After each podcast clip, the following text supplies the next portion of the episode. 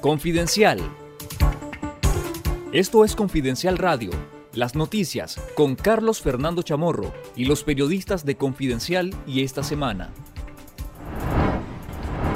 Hola, ¿qué tal? Hoy es viernes 5 de agosto. Estamos en Confidencial Radio, una nueva edición, lo mejor del periodismo investigativo y narrativo de Confidencial. Me acompañan mis colegas Elmer Rivas, Cindy Regidor, Octavio Enríquez e Iván Olivares para comentar las noticias del momento y también para conocer los comentarios de la audiencia, sus opiniones, sus eh, informaciones también de las cuales se nutre esta redacción para poder seguir informando a pesar de la censura que nos sacó de Radio Corporación, nos sacó de la televisión abierta y el sistema de cable.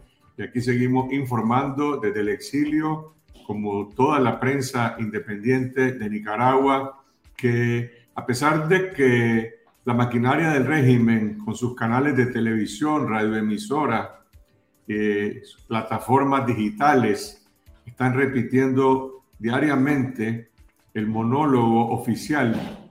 Eh, la gente se está informando con la prensa independiente. Esta semana se intensificó el cierre de medios de comunicación independientes en Nicaragua. En total han cerrado en las últimas semanas 14 medios de comunicación, 10 radioemisoras, 4 canales de cable, de los cuales por lo menos 12 de ellos están directamente vinculados con la Iglesia Católica.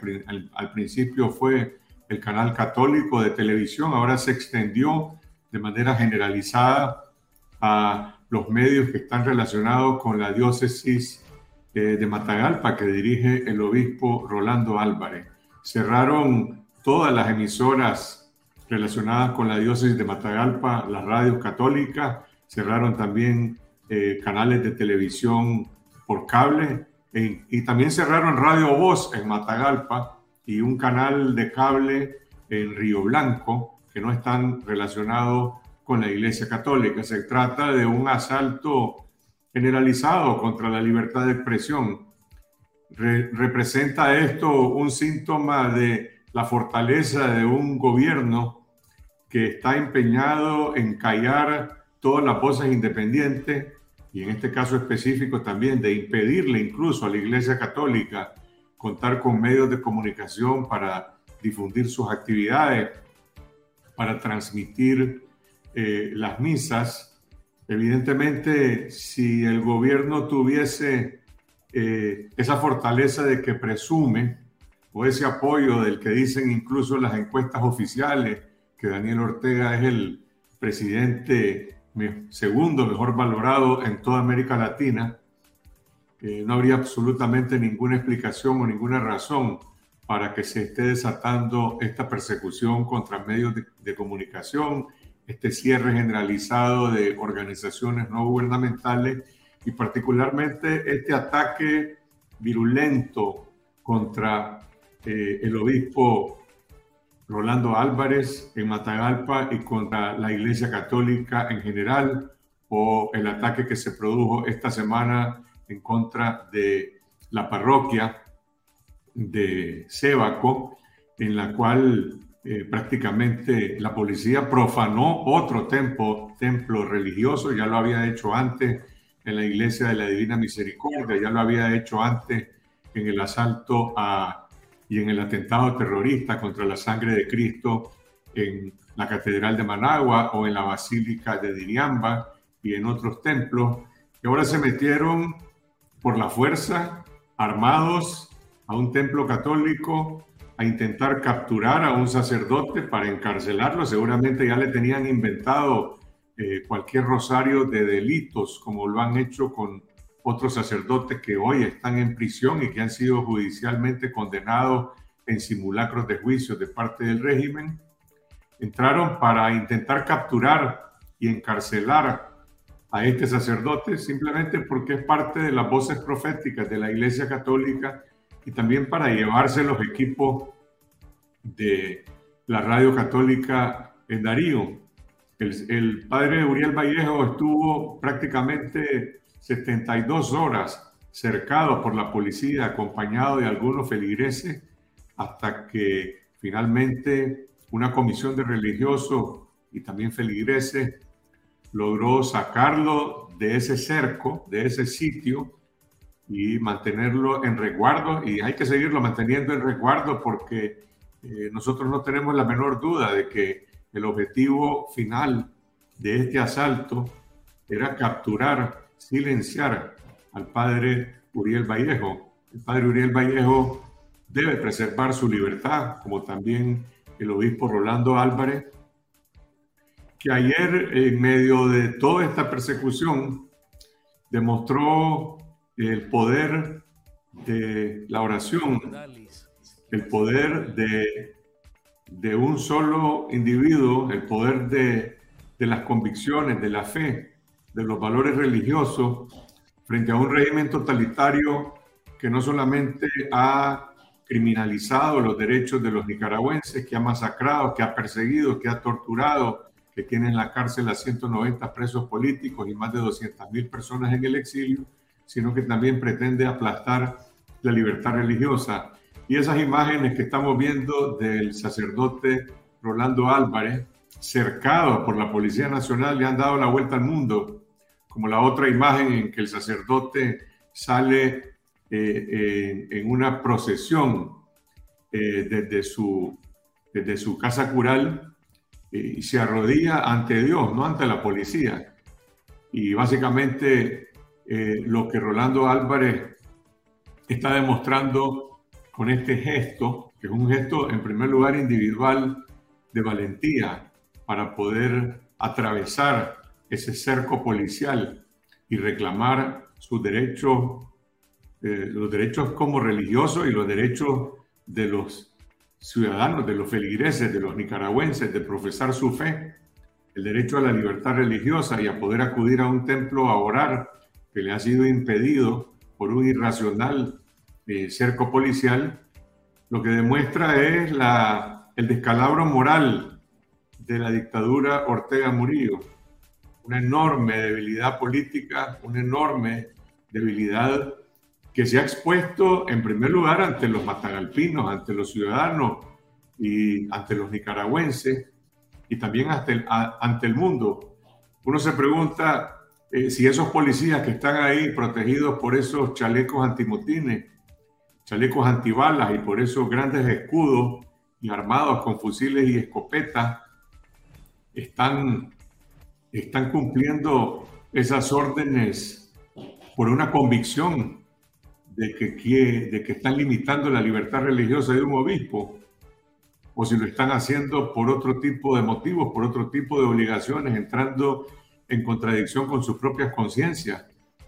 Eh, sin lugar a duda, este, este gesto del obispo Álvarez, esta manera de desafiar al poder solamente con, con su integridad, con su palabra, incluso con su alegría, el obispo al final eh, anoche realizó una cantata, un concierto, para demostrar también que se puede orar de diferentes formas, a pesar de la persecución, de la censura y el bloqueo. Lo que viene a demostrar es que no hay, el régimen Ortega Murillo y particularmente Daniel Ortega y Rosario Murillo están aislados en el, en el búnker del Carmen.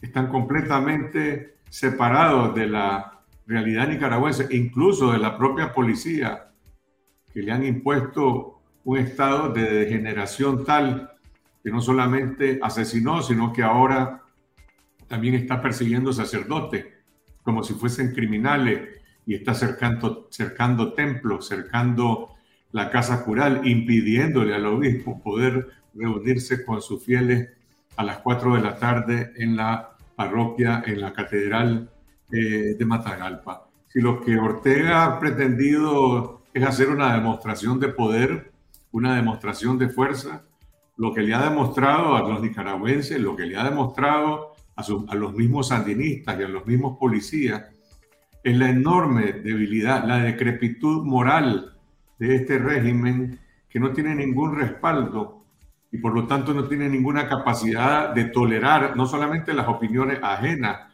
no solamente el derecho de los nicaragüenses a elegir y ser electos, no solamente el derecho de los nicaragüenses a reclamarle a un gobierno, a denunciarlo por corrupción, sino también incluso el derecho de los religiosos a profesar su fe.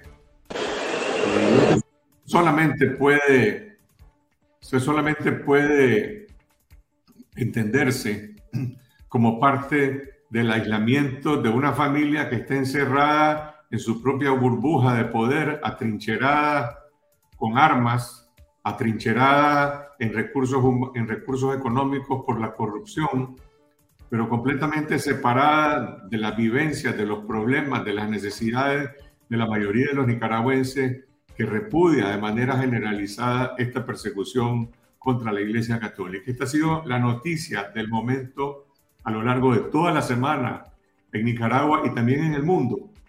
Y ha tenido una resonancia tal de que en algunos países, particularmente en Argentina, de donde es originario eh, el Papa Francisco, el Papa Bergoglio, en distintos medios de comunicación se están recogiendo nuevamente, porque no es la primera vez que diferentes personalidades, organizaciones de derechos humanos, periodistas, por supuesto, eh, líderes nicaragüenses, eh, Bianca Jagger en el programa Café con Voz de Luis Galeano, en su momento, Sergio Ramírez dijo, el silencio del Papa se escucha estruendosamente eh, en todo el mundo. Ese silencio del Papa, que algunos incluso dicen es un silencio cómplice y que no tiene absolutamente ninguna explicación eh, de por qué ante estos agravios, ante estos ataques, ante esta persecución contra la Iglesia Católica, el Vaticano calla y el Papa calla, bueno, también ahora es noticia mundial. Y eso es lo que ha provocado Ortega, ponerse en el radar internacional como un perseguidor de la libertad religiosa, como un tirano eh, que no tiene el respaldo ni siquiera de sus propios partidarios. Yo pregunto, ¿a dónde está eh, la ola de respaldo de los sandinistas en Matagalpa, en todo el país? ¿A dónde está la ola de respaldo de los altos funcionarios del gobierno, de los magistrados de la Corte Suprema de Justicia, de los ministros, de los alcaldes, de los diputados, a esta campaña de persecución contra la iglesia o de los altos mandos de la policía. Ahí estaba el comisionado general Avellán. Todo el mundo sabe quién es el comisionado general Avellán, que pertenece a una cúpula que tiene responsabilidades por presunción de crímenes y de delitos de lesa humanidad. Posiblemente Avellán está ahí para garantizar que los otros policías cumplan con esa infame misión que les han dado de, cercar a un sacerdote, a un sacerdote que simplemente les responde orando y les responde eh, cantando y les responde con la fortaleza de la integridad moral que tiene, de decir, ustedes son los que están provocando zozobra, ustedes son los que están promoviendo la guerra, no es la iglesia. Bueno, esa es la noticia que ha tenido más resonancia en Nicaragua y también, repito, a nivel internacional. Nosotros hicimos en Confidencial un sondeo con diferentes personas que trabajan en el gobierno, en distintos ministerios. Ahí está publicado lo que dicen. Hay que cubrir sus identidades y seguiremos cubriendo sus identidades para que se puedan seguir expresando y hay una condena generalizada entre los funcionarios públicos, entre los servidores públicos, a esta acción eh, verdaderamente infame, cobarde de Daniel Ortega y Rosario Murillo de desplegar a la policía para encarcelar sacerdotes, para profanar templos y para seguir eh, asediando al obispo Rolando Álvarez. Ellos dicen, tenemos miedo, tenemos miedo, no podemos hablar y no sabemos hasta dónde van a llegar. Esa es la pregunta que muchos nicaragüenses se hacen. Yo diría que la respuesta depende de cuál es la capacidad de reacción, de resistencia que tengamos los nicaragüenses ante estos hechos. El obispo de Matagalpa, Rolando Álvarez, ha demostrado que sí se puede derrotar esta política criminal y se puede derrotar de manera pacífica, pero con acciones, con gestos, con gestos, con la con el cuidado de su propia de su propia integridad física eh, y haciendo lo que le corresponde al obispo, que es eh, reclamar el derecho a la libertad religiosa y a orar. Bueno, a nosotros los periodistas nos toca informar, nos toca derrotar la censura, nos toca brindar información sobre la corrupción, sobre lo que está ocurriendo en el país. Hay, muchos otros ciudadanos que también pueden participar de estas acciones de resistencia simplemente negándose, en algunos casos, y me refiero a los funcionarios públicos, a los policías, a los militares, a los jueces, a cumplir órdenes que no están obligados a cumplir porque son órdenes completamente contrarias a la ley, a la constitución y a los preceptos éticos y morales que deberían de regir a un funcionario público. ¿Hasta dónde van a llegar? Bueno, esa es la pregunta que yo invito también a los nicaragüenses a reflexionar, quienes están en este momento participando y opinando en este programa. Dice Mercedes Ovalbarro Salazar, Dios salve a Nicaragua. Eh, ayudémosle a Dios a salvar a Nicaragua.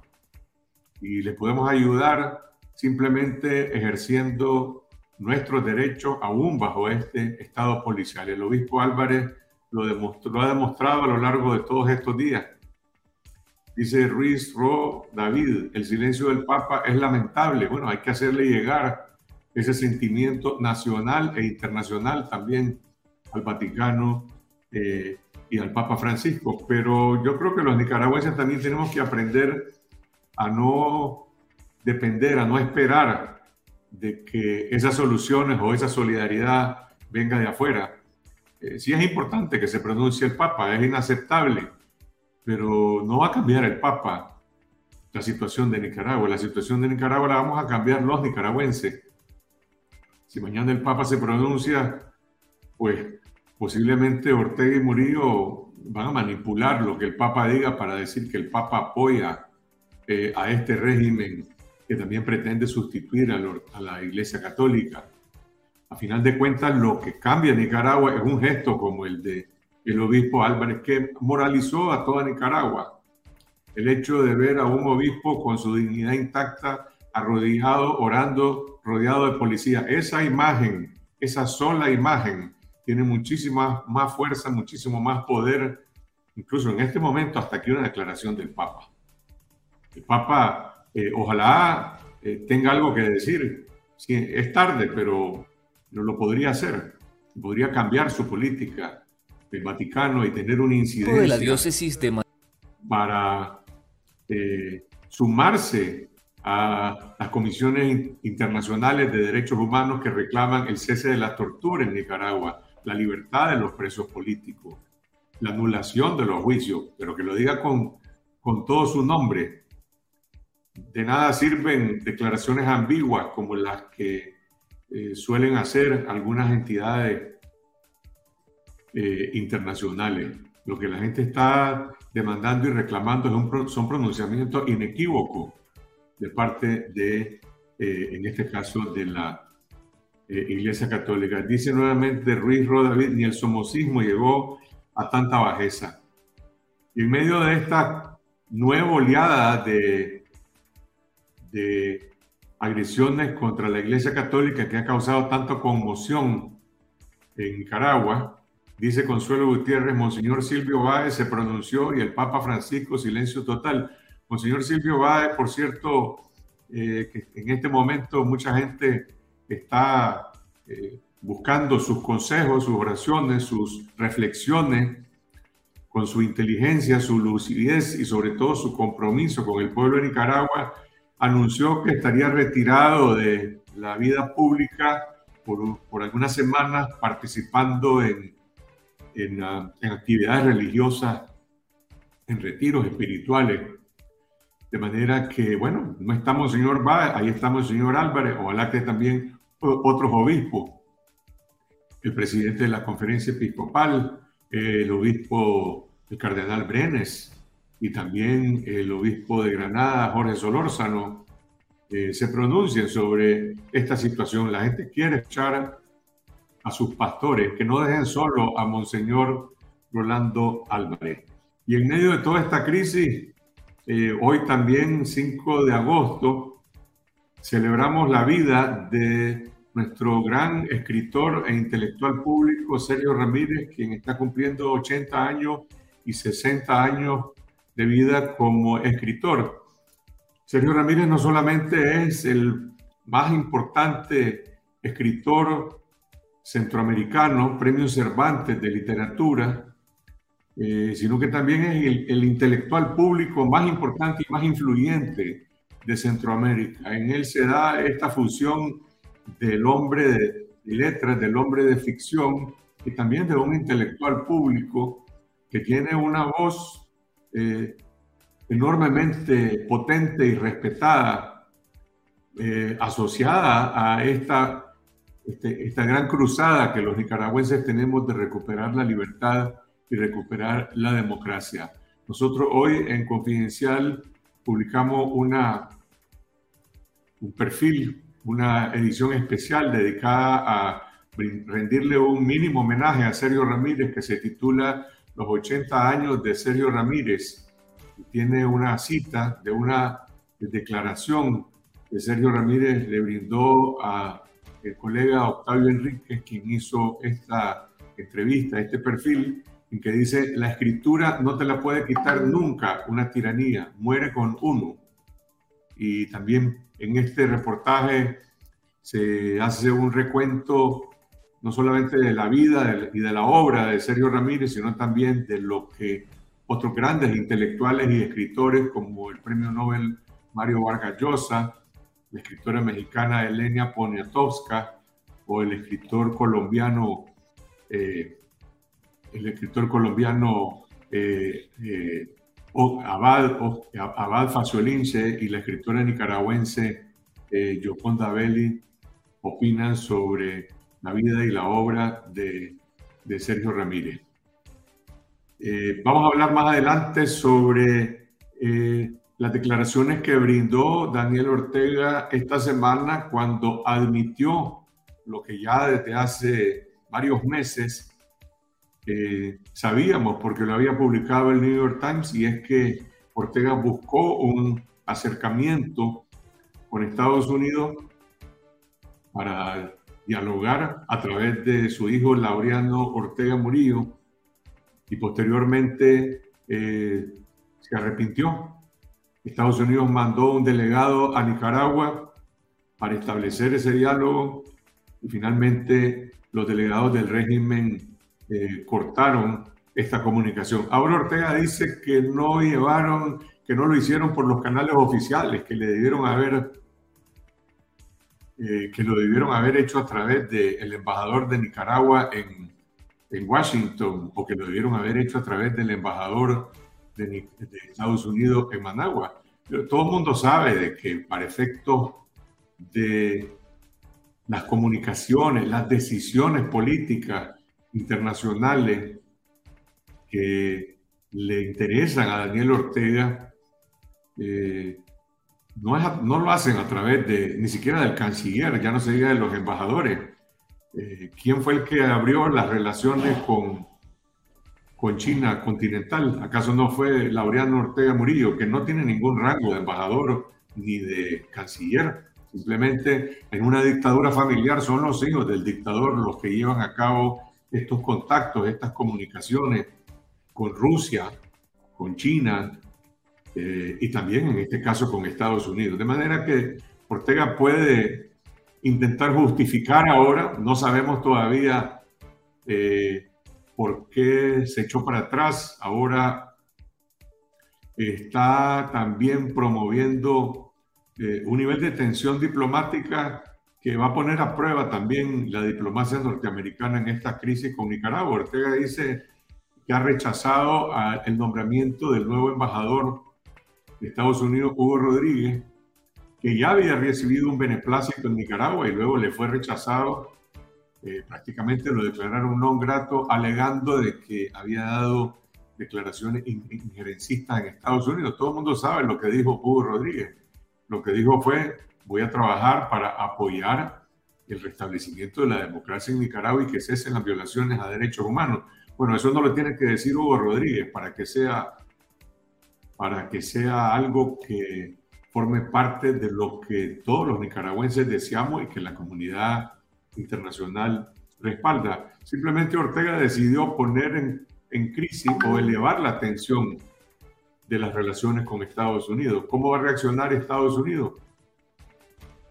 van a sustituir al embajador de Nicaragua, Francisco Campbell, y dejar las relaciones a nivel de encargados de negocios. Se va a mantener en Nicaragua el embajador Kevin Sullivan, que ya estaba terminando eh, su misión. No sabemos. Lo único que está claro es que hay una tendencia a un empeoramiento de las relaciones y con eso los, platos rotos los pagan los nicaragüenses. Las consecuencias que tiene el que Daniel Ortega, pretendiendo establecer una alianza con China, eh, desafíe las relaciones con Estados Unidos y la lleve a su punto de crisis, a su punto de tensión, al principal socio comercial de Nicaragua, bueno, tiene consecuencias para la economía del país, tiene consecuencias para la credibilidad de Nicaragua como un, como un actor, como un socio confiable y eso va a provocar más migración, eso va a provocar más crisis, va a seguir ahuyentando las inversiones en Nicaragua y las consecuencias las pagará la economía, las pagará el encarecimiento del costo de la vida y las pagará también eh, el empobrecimiento de los nicaragüenses. Esas son las noticias que han dominado la opinión pública en estos días. También el tema regional de la detención de nuestro colega eh, José Rubén Zamora, director del periódico en Guatemala, que en este momento está preso, acusado por lavado de dinero por el gobierno de Alejandro Yamatei, ha provocado enorme indignación en Guatemala y a nivel internacional en la prensa independiente de Nicaragua, de América Latina, del mundo. Hay que decir que José Rubén Zamora, fundador eh, a principios de los años 90 del siglo XXI y después del periódico y de nuestro diario, quizás la figura más relevante del periodismo centroamericano. Es, es el único periodista centroamericano que, que fue incorporado eh, en una selección que se hizo en el año 2000 eh, sobre los héroes mundiales de la libertad de prensa. Una, una lista en la que hay otros periodistas latinoamericanos. Eh, está también mi padre, fallecido, asesinado en 1978. Pero José Rubén Zamora es el único periodista vivo centroamericano que tiene ese reconocimiento por su trayectoria, por su lucha por la libertad de prensa en Guatemala, por su consistencia en las investigaciones y las denuncias contra la corrupción que ha provocado eh, persecución, han provocado allanamientos a su casa, secuestro y amenazas incluso peores que las que está enfrentando eh, en este momento. Más adelante en el programa le presentaremos una entrevista que realizó Octavio Enríquez con mi colega periodista guatemalteco Juan Luis Font, director de Con Criterio en Guatemala, un programa de radio y televisión. Eh, y también Juan Luis fue director del periódico durante 17 años posteriormente, eh, bueno, ha trabajado en otros medios como lo está haciendo en, en, este momento. Esos son algunos de los temas sobre los que vamos a comentar el día de hoy. Invitamos a nuestra audiencia a enviar también sus comentarios, preguntas, opiniones a través de los canales en que estamos difundiendo este programa, a través de Twitter, a través de Facebook, a través de YouTube y más adelante también lo podrán seguir en el podcast de eh, Confidencial Radio. Empecemos con el asedio a la Iglesia Católica, lo que ocurrió en, en, en Sebaco, en primer lugar, el cierre de las emisoras de la diócesis de la Iglesia Católica, eh, la situación, el estado de Monseñor eh, Rolando Álvarez, eh, el cerco contra Monseñor Rolando Álvarez y por otro lado la situación del padre Uriel Vallejos eh, de Cebaco, Elmer, ¿cuáles ¿Hay alguna valoración, hay alguna reacción de la Iglesia Católica en su conjunto, de la conferencia episcopal, a esta crisis? ¿Qué nivel de, qué seguridad tiene hoy la integridad física del padre Vallejo o de Monseñor Álvarez?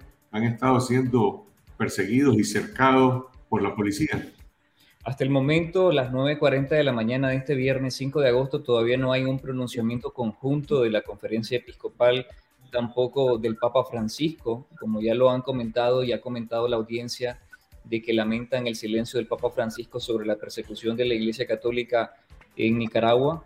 Eh, Monseñor Rolando Álvarez está asediado, está cercado en la casa episcopal en Matagalpa.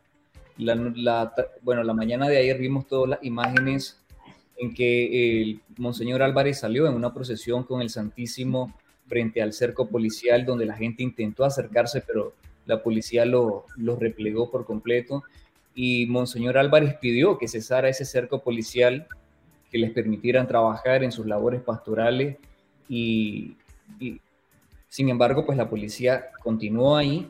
Eh, Monseñor Álvarez convocó a una hora santa convocó a sus feligreses en Matagalpa a ir a rezar a las 4 de la tarde en la iglesia catedral, pero cuando el obispo intentó ir a la iglesia, lo, lo cercaron y no lo dejaron salir. Con él hay otros sacerdotes que siguen cercados dentro de la casa episcopal. Sabemos que la noche de ayer, cuando intentaron salir, tampoco los dejaron salir. Así que están ahí encerrados eh, por, decisión pues, de, la pareja presidencial de Ortega y de Murillo, y ahí están. En la noche de ayer también y bueno, el Monseñor Álvarez respondió a este cerco policial con una cantada de amor a Nicaragua. Y ahí se manifestó pues la, el patriotismo que, que Monseñor Álvarez ha abanderado y que los nicaragüenses han respondido con mucha solidaridad. Sin embargo, la gente no se ha podido acercar a respaldar a Monseñor Álvarez en las inmediaciones de la Casa Episcopal porque hay un cerco y la policía reprime y replega a la gente que intenta acercarse en este momento. Ahora, antes de continuar, Elmer, ¿cómo pueden nuestro, las personas que nos están siguiendo en este programa opinar, eh, hacer llegar sus comentarios? ¿De qué manera pueden participar en este momento? Podemos, bueno, pueden poner sus mensajes eh, de texto en los comentarios de la transmisión que estamos ahorita en vivo en YouTube y también en Facebook. Eh, también pueden etiquetarnos en la cuenta de Twitter y nosotros podemos también leer sus mensajes. En efecto, ayer se conoció esta transmisión que estaba haciendo el obispo Álvarez de, esta cantata por Nicaragua, pero aclaremos algo para la audiencia. A ver, todas las radios, todas, las radios de la diócesis de Matagalpa están clausuradas, igual que los canales de televisión. ¿Cómo se está haciendo estas transmisiones? ¿Cómo, cómo se está comunicando, eh, Monseñor Álvarez? ¿Esto es a través de redes sociales o hay todavía otros medios católicos otros medios locales en Matagalpa que permiten eh, llevar a cabo esta comunicación. Monseñor Álvarez ha estado comunicándose con, la, con los feligreses a través de las redes sociales, a través de la página en Facebook, en Twitter, en YouTube, del canal local TV Merced, que también ya había sido, había sido antes censurado de la señal por cable, por la señal local de cable, y también la Radio Hermanos, que recientemente fue censurada. Entonces, Monseñor Álvarez está enviando sus mensajes y estas transmisiones y estas imágenes que vemos es gracias a las transmisiones que hizo la diócesis de Matagalpa, en la que mucha gente se ha convocado en las redes sociales para ver y para compartir las imágenes. La, las imágenes de ayer de la transmisión en vivo de la diócesis de Matagalpa tenía en ese momento más de 13.000 espectadores. A la vez habían otros medios de comunicación independientes que estaban retransmitiendo la señal y que habían miles más viendo la señal y viendo estas imágenes de la policía degradante, la derrota moral, el descalabro moral, como usted mencionaba, del régimen de Ortega y de Murillo que, que asedia, que cerca por la fuerza de las armas a un obispo que le responde a la dictadura con una cantada de amor a Nicaragua. Ahora, todas estas radioemisoras de la diócesis de Matagalpa, los canales de televisión, eh, incluso este canal de televisión del colega de Río Blanco o Radio Voz, eh, las, las, han clausurado, las han cerrado por algún motivo particular. El régimen ha alegado acaso de que han violado alguna ley, que han eh, propagado noticias falsas, como dice la supuesta ley de, ciberdelito o simplemente eh, se trata de una, de una decisión, digamos, general, inapelable. Cindy, ¿qué dice el gobierno para cerrar todas estas emisoras y todos estos canales de televisión locales? Bueno, el gobierno a través de Telcor, que es dirigido por Naima Díaz Flores, la hija del director de la policía, el comisionado, el primer comisionado Francisco Díaz, lo que dice es que ninguna de estas eh, radioemisoras y el canal de televisión también, el canal que, que, estaba transmitiendo a través de suscripción, que también fue cerrado esta semana, es que no tenían permiso, no tenían permiso de operar. En el caso de Radio Voz también hicieron un alegato que tenía que ver con el tema del tipo de equipos que estaban utilizando para transmitir y que por tanto tampoco estaban pues aptos para continuar usando la, la frecuencia que tenía Radio Voz en Matagalpa. Lo que dice el obispo Rolando Álvarez es que desde 2016 él había hablado con el anterior presidente de Telcor, eh, que es eh, Orlando Castillo, fallecido, em, y que en ese momento él le presentó una solicitud, ¿verdad?, para eh, tener los permisos de la radio, de todas las radios que estaban bajo la arquidiócesis de Matagalpa, y que nunca hubo respuesta. Entonces, lo que vemos, bueno, es un patrón, ¿verdad? En donde también, eh, que lo hemos visto también para que se ha usado para cancelar las organizaciones de sociedad civil a las que le solicitan una serie de requisitos, no les admiten eh, los documentos eh, que se, les pide que, que puedan ofrecer a las autoridades y finalmente ese es el alegato formal, digamos, u oficial bajo el que eh, cierran eh, las operaciones, pero también estaba monitoreando un poco las redes eh, de los sandinistas, en muchos casos están infladas, ¿verdad?, por cuentas que están moviendo el mismo tipo de publicaciones y lo que veo es una serie de noticias falsas que tienen que ver con que supuestamente las radios bajo la dirección de Monseñor Álvarez estaban buscando cómo recoger financiamiento para desestabilizar el país, algo así, que ah, en la misma línea, ¿verdad?, de que los, eh, las supuestas organizaciones de sociedad civil y, bueno, en general, quienes no están con el gobierno, no simpatizan con el actual gobierno, de, buscan financiamiento para eh, desestabilizar.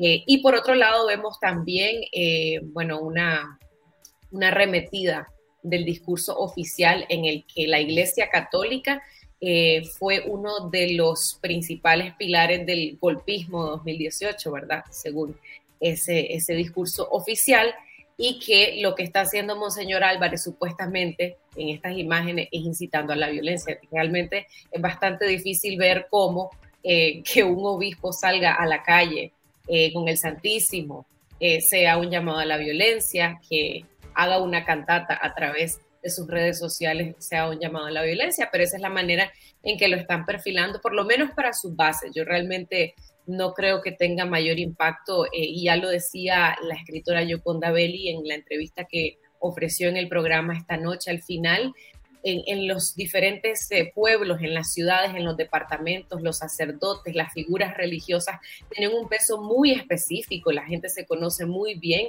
y resulta difícil creer que la ciudadanía se va a tragar ese tipo de, de, información falsa, información que lo que busca es desprestigiar o buscar eh, justificaciones para atacar a esos líderes. Ahí estamos viendo la imagen en la que el oficial de policía le dice a Monseñor Álvarez, no se puede escuchar, pero es lo que Monseñor Álvarez dijo después, que le dijo que colaborara con la paz. Monseñor Álvarez le dice, si son ustedes los que están en todo caso promoviendo la zozobra, nosotros no tenemos armas, ustedes están cercando la casa cural, ustedes están rodeando y están impidiendo que podamos hacer una procesión o que podamos eh, reunirnos con los fieles en la Iglesia Católica, en la, en la Catedral de Matagalpa.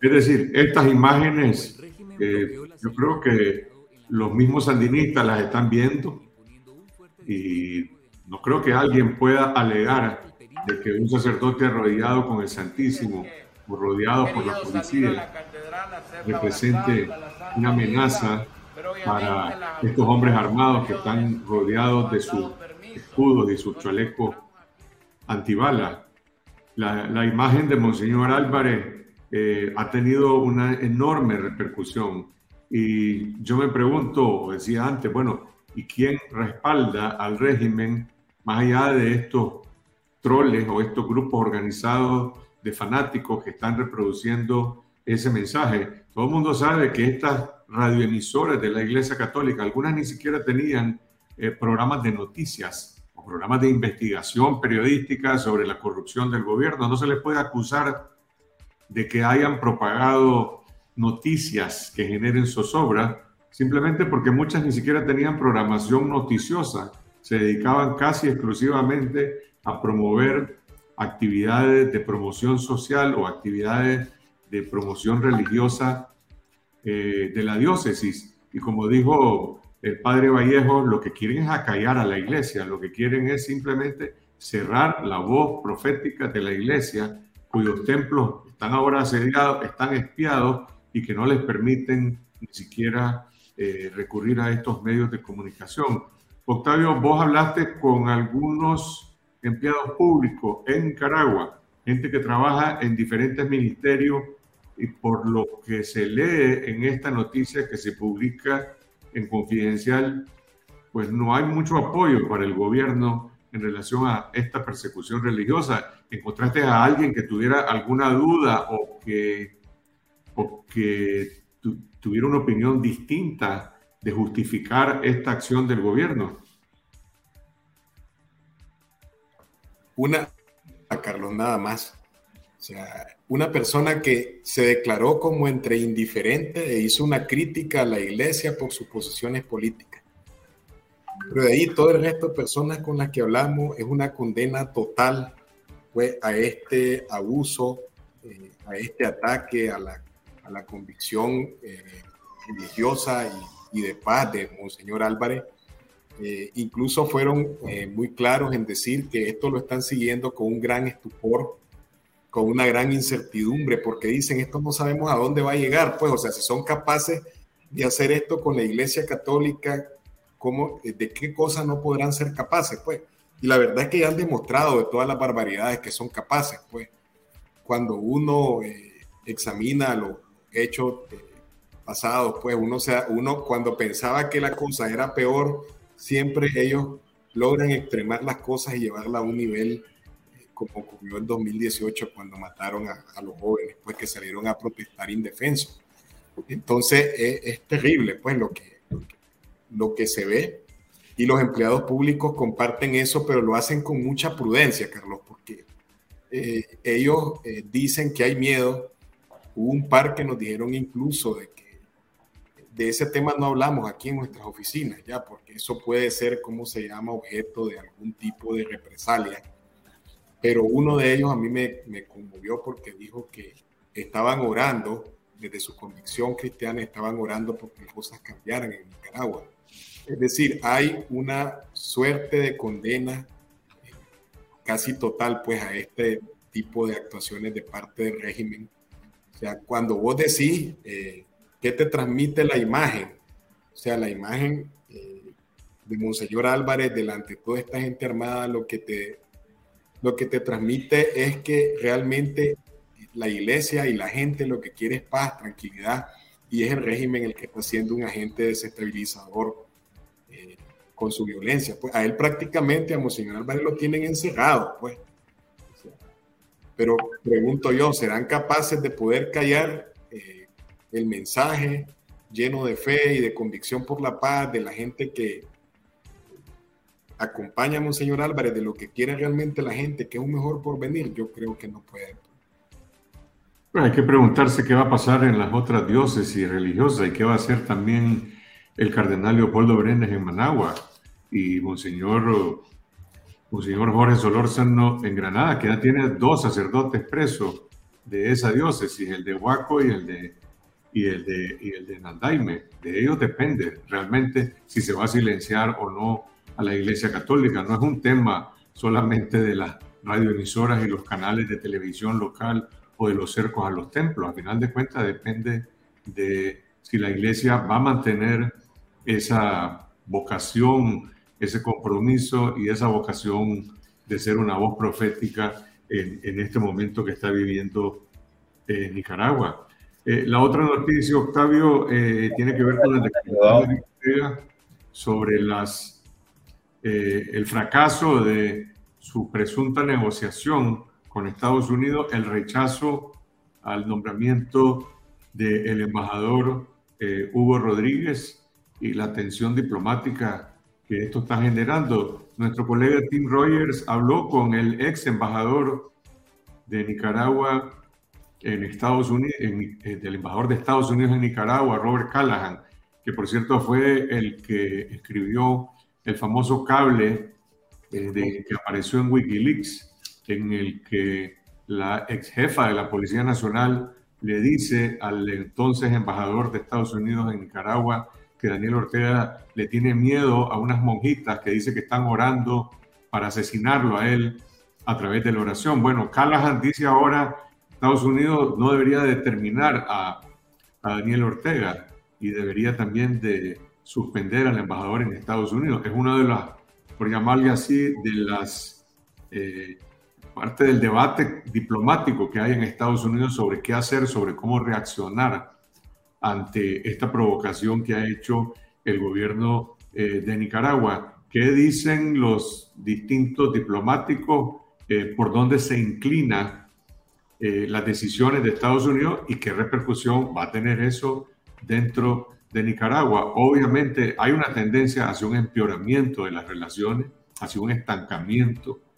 Y como siempre todas las cosas pueden ser peores, las cosas sí serán peores eh, en, en las próximas semanas y en los próximos meses. Mira, pues estamos a la expectativa de cómo pueda reaccionar Washington. En este momento están en vacaciones, regresan más o menos como a mediados de agosto. Entonces hay un compás donde precisamente se está dando este debate del que vos estás hablando, pues. O sea, hasta ahora lo que conocemos lo conocemos por fuentes de la voz de América, por ejemplo, donde eh, Estados Unidos al parecer está ratificando su apoyo al embajador Rodríguez, pues, al, al retiro del beneplácito que le había dado el régimen de Ortega. Pero hay que ver qué pasa, pues, porque lo que a mí me han comentado, pues, es que eh, de una manera muy sencilla han dicho de que si Ortega está rechazando al embajador de Estados Unidos, que además lo que expresa es la opinión consensuada que hay en Washington de toditas las arbitrariedades eh, que está cometiendo Ortega, entonces, ¿por qué habría que tener eh, a un embajador eh, de Nicaragua ya? Pues, entonces hay que ver si se aplica una medida de reciprocidad con el embajador Campbell todo eso entra en el tinglado, digamos, de especulaciones después de una decisión eh, arbitraria de Ortega, pues, que él mismo se, explicó, pues, en esta locución, donde confirmó además algo que debe ser, ¿cómo se llama?, destacado, pues, que Ortega, mientras en los discursos públicos eh, se pone la bandera, entre comillas, de antiimperialista, ¿verdad? Ya sabemos que con Rusia y con China es muy cepillo, pero se pone... Eh, la bandera antiimperialista contra Estados Unidos y al final está buscando negociaciones por debajo de la mesa. Pues él confirmó lo que el New York Times hace meses había dicho, donde pues dijeron que Laureano Ortega había buscado esta reunión y lo más importante, que un enviado del, Departamento de Estado llegó a Nicaragua, pues, y ahora Ortega aparece como, no, espérate, no lo voy a recibir, pues, porque no se siguieron los canales diplomáticos. ¿Cuáles canales diplomáticos? O sea, creo que fuiste vos el que dijiste hace, hace varios, a partir de lo que ocurrió el 19 de julio, que ahí Rosario Murillo salió diciendo públicamente que ella hablaba con un funcionario de Venezuela, que nosotros lo que dijimos fue, hey, esta gente habla más con esos funcionarios que con los mismos que están en la, en la Cancillería. Es decir, por favor, se venden como formalistas, se venden como legalistas cuando quieren, pero en el fondo, pues es una mascarada más, pues se le cae la careta por su propio acto.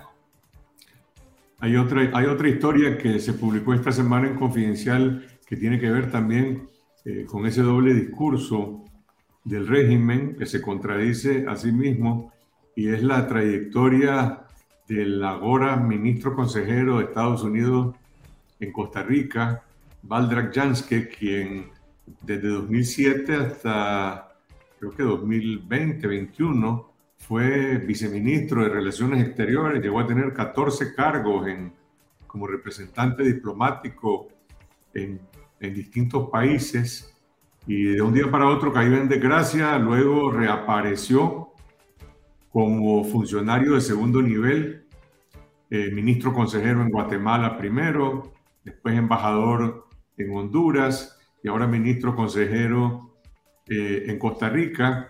Y según la información más cercana, digamos, a ese núcleo de operadores políticos costeños que están relacionados con Humberto Campbell y con el propio Frente Sandinista, pues Valdrak Janske tiene la ambición de que lo nombren embajador en Estados Unidos o encargado de negocios en Estados Unidos para sustituir eh, a Francisco Campbell. Al final de cuentas, todo eso dependerá de las decisiones que tome eh, la verdadera canciller de facto de este país, que es Rosario Murillo, ¿no? que maneja el, el personal diplomático. Pero la otra parte de la historia de Valdrak Janske es que hoy ha sido uno de los perseguidores de las organizaciones no gubernamentales y de esa justificación que ha inventado el régimen de calificar como agentes extranjeros a las organizaciones que son recipiendarias de donaciones internacionales, ya sea de Estados Unidos, de Europa, etcétera.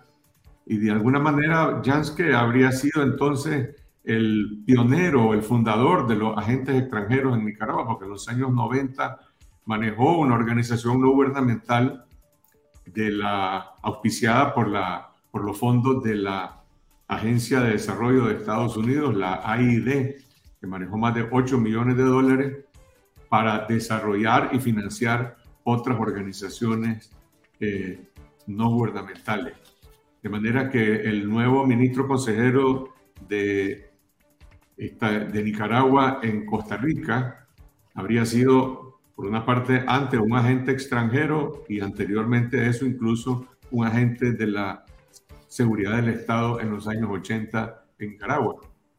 Sí, eh, de hecho, eh, o sea, si vos querés un ejemplo de cómo, eh, pues Ortega cada paso que da se contradice a sí mismo, ¿verdad? La historia de que es un buen ejemplo para, retratar, digamos, ese mar de contradicciones en el que entra, pues.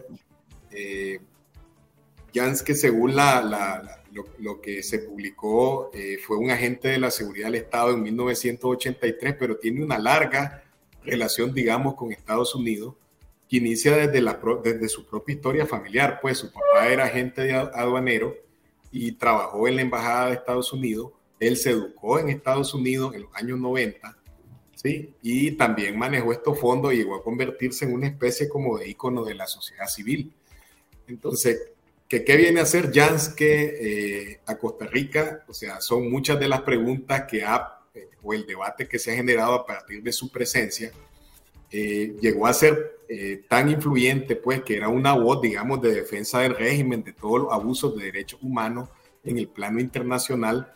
En el perfil hay una foto donde aparecen risotadas, ¿no? Con, el secretario general Almagro, pues, y hay un montón de que hablan mucho de su carácter, eh, lo describen como risueño, lo describen como un bailarín, pero también dicen, ojo, hay que tener cuidado, es capaz de hacer todo, pues, o sea, por quedar bien con, en este caso sería su jefa Rosario Murillo, pues, hay que ver si los méritos que acumula lo van a llevar a, que cumpla, digamos, esa meta que él tiene, pues, de convertirse en embajador en Estados Unidos. Y lo otro, que es lo más importante, hay que ver si Estados Unidos le da el placer, porque después de todos estos manejos que se dice que se hicieron pues, en, el NDC, que es el organismo que vos te referías, hay que ver si, eh, si en un dado caso lo proponen Estados Unidos, de con todos estos antecedentes le da un, un beneplácito.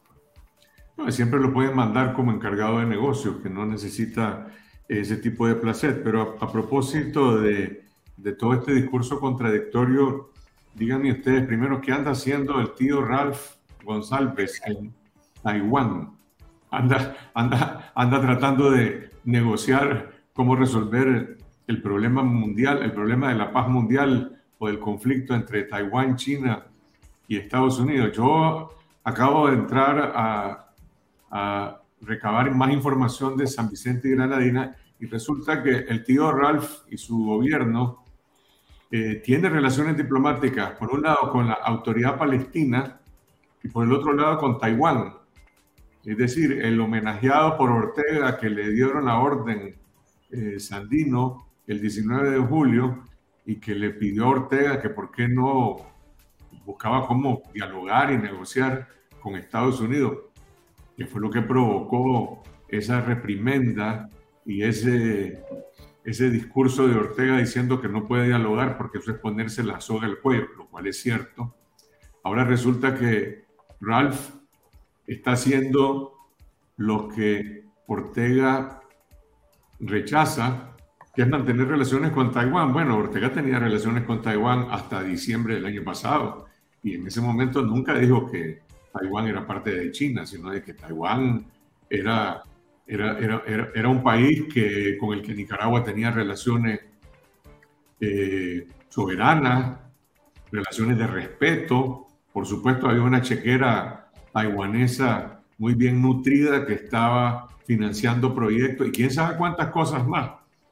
No sé si se podría comparar el financiamiento de Taiwán con lo que habría que investigar en su momento que han sido eh, las coimas de Wang Jing en Nicaragua. Bueno, ya se sabe de algo, ya se sabe de algo porque apareció en la investigación que publicó Confidencial sobre los negocios de la familia de que a un testaferro de Ortega apareció representando una cuota importante de acciones en la empresa que se creó de Xinwei en Nicaragua. ¿De dónde aparecieron esas acciones? Pues solo puede ser posible como resultado de una compra de favores. Pero estoy hablando de Taiwán y estoy hablando de, de Wang Jing. Pero el hecho es que el tío Ralph anda en Taiwán.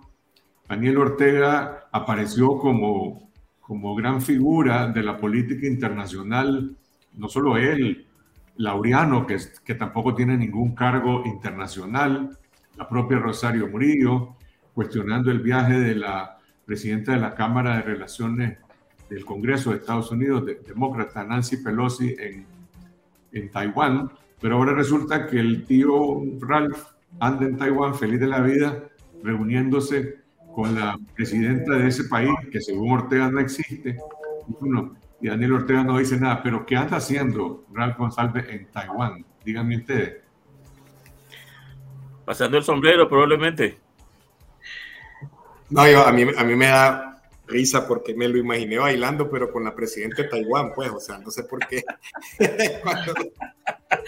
a ver, este, esta es una característica típica del régimen de Ortega, pues, o sea, como la, no hay diplomacia, todo lo manejan a su antojo. Fíjate incluso el contexto en el cual eh, critican, ¿verdad? A Nancy Pelosi, ¿verdad? Por el viaje a, China continental, perdón, a China, a, a China, Taiwán. Es un contexto donde por solo la visita todo lo magnifican, ¿no? Ya, le, ya eso es una invasión, o sea, todo es magnificado, pero ¿por qué? Por el oportunismo de Ortega con, con la China continental, pues, o sea, ya antes estábamos hablando de esa política del cepillo, ¿no? De ser cepillo con, Rusia, con, con, China, eso es lo que uno ve ahí, pues. Y eh, eso obviamente deja en, visible todo, eh, también el doble rasero con el que maneja las cosas, pues. O sea, por un lado, Taiwán era bueno cuando estirábamos el sombrero, como dice Iván, poníamos el sombrero, y ahora es lo peor del mundo porque lo que quieren también es estirarle el sombrero a los chinos. Pues entonces, es la manera como Ortega maneja la diplomacia. ¿Saben quién más está en Taiwán? ¿Quién? Dante Mossi. Ah. Dante Mossi también está en Taiwán. Hay una nota, y acabo de entrar a confirmarlo, de una nota del BESI, en donde está ya celebrando los 30 años de la integración de Taiwán como socio este regional al BESI. Así que no es el único amigo de Ortega que ande por allá. Dante Mossi tiene por lo menos una semana de, de estar en Taiwán y ahí habría que ver si Taiwán va a seguir apoyando los proyectos del BESI con Nicaragua. Los taiwaneses están muy necesitados de mantener presencia diplomática, relaciones diplomáticas. Han perdido ya la mayoría de sus aliados eh, en América Central. Solo queda Honduras prácticamente.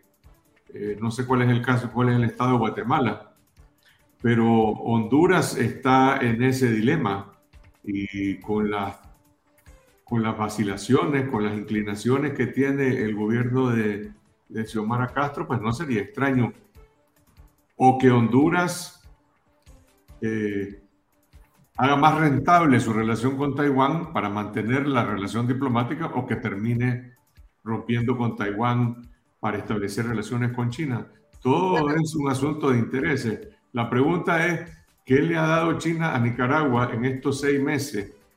Para Daniel Ortega es el socio estratégico, es el socio estratégico para convertirse en un peón de esa relación China-Rusia eh, invadiendo Ucrania, eh, haciéndose amigo de los supuestos enemigos de Estados Unidos. Pero bueno, ¿dónde están los proyectos de cooperación de China? ¿Dónde están las grandes donaciones? ¿Dónde está la apertura del mercado chino para Nicaragua? ¿En qué plazo? Para decir que si China puede convertirse en un socio estratégico para Nicaragua. Hasta ahora lo que hemos visto son promesas, se abrió una embajada, llegó un embajador, hablaron de un programa, eh, para la, de un fondo para la construcción de viviendas, ahora dice que van a anunciar algo sobre vivienda en los próximos días, pero yo no he visto ninguna, eh, ningún gran fondo, digamos, ni de donaciones, ni de préstamos, ni de obra de infraestructura, un anuncio de una verdadera obra de infraestructura creíble, no como el canal interoceánico de Wanjing, o de apertura del mercado chino a Nicaragua. Entonces, bueno, eh, hay, algo, hay algo en el tapete, Iván, que no conocemos sobre esta relación de China con Nicaragua en este momento. Bueno, decir, Carlos, cuando estás preguntando que dónde están esos proyectos, voy a responderte con una, con una frase que usaba Wilfredo Navarro cuando era supuestamente opositor. ¿Te puedo pedir que a Wilfredo Navarro, por favor? Me parece, no, perdón, me parece que un personaje que ha degradado el discurso público en Nicaragua está bien para las caricaturas, pero no me cites a Wilfredo Navarro porque creo que vamos a empobrecer un poco nuestra, nuestra conversación. Estamos tratando de mantener las cosas con cierta seriedad. Es que él decía que esto era parte de los sueños faraónicos de Daniel Ortega. Y, y, ahí es donde están todos esos proyectos que estás mencionando, todas esas grandes obras de desarrollo, esos fondos de cooperación, en los sueños faraónicos de Daniel Ortega. China es muy pragmática y muy oportunista. Ya lograron lo que querían. ¿Por qué habrían de darle algo más a Ortega si de todos modos lo tienen comiendo de su mano? Así es que yo tampoco preveo de que China vaya en la práctica, en la realidad, a hacer mucho por, desde el punto de vista económico, vaya a hacer mucho por Nicaragua. Mientras pueda seguir teniendo ese peón de gratis o por el precio más barato, lo seguirá haciendo. pero, ya, pero ya tenemos seis meses de relaciones. En estos seis meses, ¿qué es lo que en concreto se ha establecido? Creo que han hecho dos o tres convenios, no sé qué tipo de cosas, pero hay algo concreto, hay una línea de financiamiento, hay un proyecto de infraestructura, hay una donación, hay una inversión, hay una apertura del mercado chino. No, ninguna de esas cosas. Y, y aún digamos, aun cuando exista la voluntad política de que el mercado chino se abra en Nicaragua, no va a ser fácil que nuestros productos entren allá por razones culturales, o sea, no necesariamente lo que nosotros producimos es lo que ellos consumen, pero también por otro tipo de, razones. La forma que tienen los chinos de hacer negocios, la que tiene Oriente en general de hacer negocios, es distinta de la manera en la que hacen negocios los nuestros. Un gesto que para nosotros podría ser una cortesía, allá podría ser interpretado como, como una ofensa, incluso como una ofensa involuntaria. De modo que no va a ser fácil poder entrar a ese mercado, pero tampoco es que ese mercado esté muy interesado en nuestros productos en este momento. Y finalmente recordemos, son casi 1.400 millones de consumidores. Estamos lejos de poder satisfacer eso. Solo para ser justos, hoy el 19 Digital publicó algo acerca de un donativo al Ministerio de Salud que incluye ventiladores, laringoscopios, espectrómetros, catéteres, tubos de oxígeno, guantes, mascarillas, ropas protectoras, medicamentos en general. Mm, creo que no mencionan el monto al que asciende la, donación, pero, pero bueno, solo para que no digan que, que no reconocemos las notitas, exacto. Que sean de gran envergadura, pues eso ya es diferente, ¿verdad? Sí. Y si hay un anuncio de que el gobierno va a presentar el programa de vivienda eh, en los próximos días, eh, se supone que eso debería estar asociado a ese fondo para construcción de viviendas de China, pero por ahora eh, se trata fundamentalmente de promesa.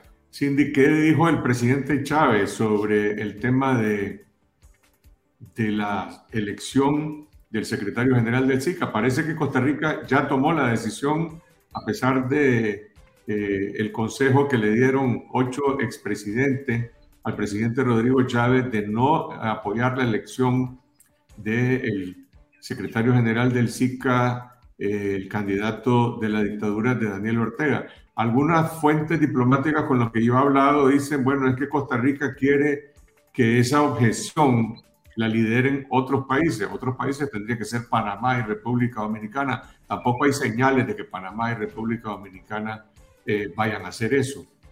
Sí, en efecto, la manera en que han respondido a la prensa ante las consultas sobre si finalmente van a respaldar al candidato de Ortega para la Secretaría General del SICA es, nosotros ya hablamos con otros cancilleres después de que recibimos esta carta de los expresidentes eh, lo consultamos a ver qué les parecía y los demás cancilleres y los demás países dicen que van a continuar con el nombramiento. Por tanto, bueno, y nosotros vamos a ver qué es lo que hacemos. Lo que dijo el presidente Chávez esta semana es que solo están esperando la fecha eh, para la reunión de los presidentes eh, de los países que componen el BESIE y que ahí pues se va a dar la decisión. Esa fecha va a ser en este mes de agosto pero todo parece indicar que pues ahí no, no va a haber ningún cambio de marcha en ese sentido. Costa Rica no pretende ser el país, el Estado que vaya a, llevar, digamos, la contraria en ese sentido. Vamos a dejar para la próxima semana algunos temas económicos que teníamos programados eh, para hoy, el tema del impacto de la reforma tributaria en las empresas y también las operaciones de la minería artesanal eh, en algunas zonas protegidas. Para presentarles la entrevista que realizó Octavio Enríquez con Juan Luis Font, periodista guatemalteco, sobre la crisis que vive también el periodismo guatemalteco bajo la persecución del gobierno de Alejandro Yamatei. Eh, Octavio, contanos un poco antes de presentar la entrevista con Juan Luis Font. Pues mira, Carlos, lo importante de haber hablado con Font es que Font pues, es, un, protagonista de primera, de primera línea ¿no? de lo que está ocurriendo en, Guatemala. Él fue director durante 17 años del periódico, que es precisamente el, el, que fundó en 1996 José Rubén Zamora. Y lo que él explica es todo lo que se está moviendo detrás, ¿no? Para, para que todo esto esté ocurriendo porque realmente fue muy sorprendente ver a un, a un periodista de los más reconocidos de la región, o sea, eh, encarcelado, pues, y, bajo acusaciones eh, falsas, pues, como la que se están, ¿cómo se llama?, argumentando. Eh, Fon, ahí van a ver, van, van, a escuchar y van a ver la entrevista, pues habla directamente de cómo hay un intento por acallar a un medio de comunicación que precisamente es el que más se ha destacado por publicar denuncias eh, contra la corrupción. Entonces, hay un pacto ahí de corruptos, ¿no? Que está tratando de revertir lo que en algún momento se presentó, ¿no? Como una gran esperanza a raíz de la actuación de la CICIC eh, por procesar a funcionarios corruptos. Y esto ha venido en una persecución a periodistas, una persecución a fiscales y bueno, yo prefiero mejor que lo escuchen pues de la voz de Juan Luis porque realmente es un testimonio que apreciamos mucho. Vamos entonces a la entrevista con Juan Luis Font, periodista guatemalteco, director de Con Criterio, sobre el arresto, la detención de José Rubén Zamora y también el allanamiento a el periódico en Guatemala. Bueno, muchas muchas gracias Juan Luis por acompañarnos. Eh, quizá la primera pregunta que, se puede hacer alguien, ¿verdad? ¿Cómo le podemos explicar al mundo, Juan Luis, que el gobierno de Guatemala detuvo a uno de los periodistas de más renombre de, tu país? Me refiero a José Rubén Zamora. En Guatemala lo que se está produciendo en este momento es una especie de retaliación o de venganza. Digamos, el péndulo ha llegado al extremo opuesto exactamente en el que se encontraba en el año 2015, cuando se arranca por medio de la Comisión de Naciones Unidas contra la Impunidad en Guatemala, la CICIG, y por medio del Ministerio Público en esa época dirigido por Del Maldana, y se persigue a una gran cantidad de, de personas corruptas. Ahora lo que estamos exactamente es frente a la venganza o frente a la retaliación de estas personas y de estos grupos que, que están buscando mm, quién se las debe y entonces han iniciado una campaña muy dura en contra de, antiguos fiscales que procesaron muchos casos de corrupción, antiguos jueces que mm, autorizaron y que sancionaron muchos de esos casos de, de corrupción y en contra de, periodistas. José Rubén es en este momento el caso más notorio y por supuesto que es el más llamativo, es la figura más galardonada y reconocida en términos de periodismo en este momento en Guatemala, pero no es el único. La fiscalía está acusando a José Rubén de haber recibido 200 mil quetzales de forma ilícita, pero en su primera comparecencia él dijo que rechazaba la acusación y que se trataba de un montaje y señaló directamente al presidente. ¿Cuál es el fondo de esta acusación? A ver, es difícil porque todavía el Ministerio Público no ha hecho claro cuál es la acusación concreta que tiene en contra de José Rubén. Ha hablado solamente de una declaración de un ex banquero, muy corrupto por cierto, que ya fue procesado por, por un caso importante de corrupción en un banco no estatal, pero con presencia del Estado en, en Guatemala. Y mm, esta persona dice que él le entregó 200 mil quetzales, que son poco más o menos 25 mil dólares estadounidenses, a José Rubén. Él dice que fue por motivos de chantaje. José Rubén dice que fue un préstamo que le hicieron y que él puede demostrar que, por ejemplo, ese dinero inmediatamente lo ingresó a las cuentas del periódico y que lo utilizó para pagar costos del periódico. Pero nosotros no conocemos todavía cuál es la, acusación completa del Ministerio Público en contra de José Rubén, porque... Eh, ayer mismo se suspendió la reunión, que, la diligencia, y se acusó, el Ministerio Público acusó a los abogados defensores de José Rubén de haber eh, participado en la trama de, del encubrimiento, dicen ellos, de este presunto préstamo. Una de las primeras medidas que toma el Ministerio Público fue ordenar el embargo de las cuentas del periódico. ¿Qué impacto directo tiene en este medio de comunicación? ¿Puede seguir operando? No, no puede seguir operando administrativamente. No, no puede en este momento, por ejemplo, pagarle a sus reporteros o cobrarle a, sus anunciantes, que tiene muy pocos. Este es un golpe muy duro para, para el periódico y sin embargo creo que el periódico va a lograr resistirlo porque cuenta con solidaridad de una parte de la sociedad y porque cuenta con mucha convicción de parte de su redacción. El periódico, para que lo entiendan tus oyentes, es el diario que en Guatemala publica con más frecuencia hechos de corrupción atribuibles al actual gobierno y a los gobiernos anteriores. Es un medio muy valiente que se dedica constantemente a estar revisando las cuentas del Estado y a estar explicando, por ejemplo, que los diputados constantemente logran que sus empresas de construcción sean las que ganen la mayor parte de los concursos simulados de, de, construcción de obra pública en el país. ¿A qué está apostando esta fiscalía? A callar a uno de los medios, sino al medio más importante, al que más aguijonea, al que más cuestiona, al que más refleja todo el tiempo la corrupción del sistema. Lo que tenemos nosotros en este momento, y vuelvo a tu primera pregunta y a mi primera respuesta, lo que tenemos es un retorno del sistema de, corrupción por todas sus anchas. Está realmente recobrando el poder, han logrado cooptar el sistema judicial, no voy a decir que por completo, pero casi por completo, han logrado controlar casi completamente la Fiscalía eh, general, el Ministerio Público, y, tienen las Cortes, tanto Corte Suprema como Corte de Constitucionalidad. Nosotros lo que tenemos es una concentración gigantesca de poder en un grupo político que está conformado por diferentes partidos, pero que en términos generales los mueve el mismo objetivo, es el del enriquecimiento eh, por la vía rápida, vía el manejo de fondos públicos. Ahora, la conferencia episcopal denunció no sé si fue ayer, que hay miedo en Guatemala y que la fiscalía está dominada por una fundación contra el terrorismo. O sea, pregunto qué incidencia tiene esta fundación, digamos, en las decisiones que pueda estar tomando el gobierno actual de Guatemala. Tiene tanta incidencia esta fundación, por ejemplo, que cuando los postuladores, que son básicamente los decanos de las facultades de derecho del país, estaban eligiendo la nómina para que el presidente desde ahí escogiera uno y designara al nuevo fiscal general de la República, cuando ellos vieron que, que siete de los 15 postuladores se negaban a votar a favor del actual fiscal, ellos plantearon un recurso legal por medio del cual se hacía punible que estas personas no votaran por la fiscal y al mismo tiempo la Corte de Constitucionalidad les exigió votar de esa forma a los postuladores.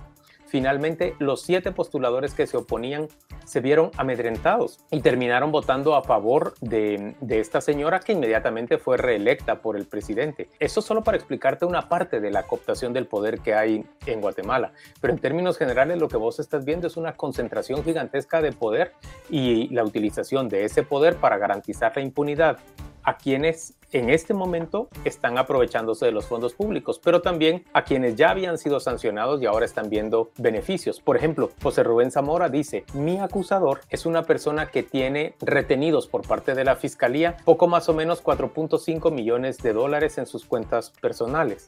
A cambio de procesarme a mí, dice José Rubén, él va a obtener el levantamiento del embargo de sus cuentas. Ahora, todo este ambiente hostil contra la prensa independiente en Guatemala, ¿cómo está impactando en el resto de colegas? ¿Cuál es el ánimo que hay entre el resto de colegas? Hay una impresionante solidaridad y hay una impresionante determinación de no dejarse avasallar. Sin embargo, debo decir que también hay miedo. Y luego, normalmente vemos a la prensa desde la ciudad de Guatemala y la vemos desde el centro del poder, hay una persecución gigantesca hacia la prensa en los departamentos, en las diferentes provincias. Me preocupa enormemente lo que está ocurriendo en, regiones como en Izabal, por ejemplo, en donde se ha dictado orden de captura contra un periodista, se ha allanado eh, sus viviendas. Hay un periodista en la ciudad de Jalapa que se encuentra bajo amenaza y su medio ha sido prácticamente cerrado y le han cortado todas las vías de financiamiento. Mucho de lo que vemos en Nicaragua ocurre en Guatemala, si querés, a menor escala y no de una manera tan estructurada como se está dando en Nicaragua. Pero nuestro mayor temor es que vamos rumbo a constituir un modelo semejante al nicaragüense. Eso es lo que te iba a preguntar. Una de las primeras reacciones, creo que fue el procurador el que lo dijo, es que temían que convertirse en una Nicaragua 2.0, si no me falla la memoria.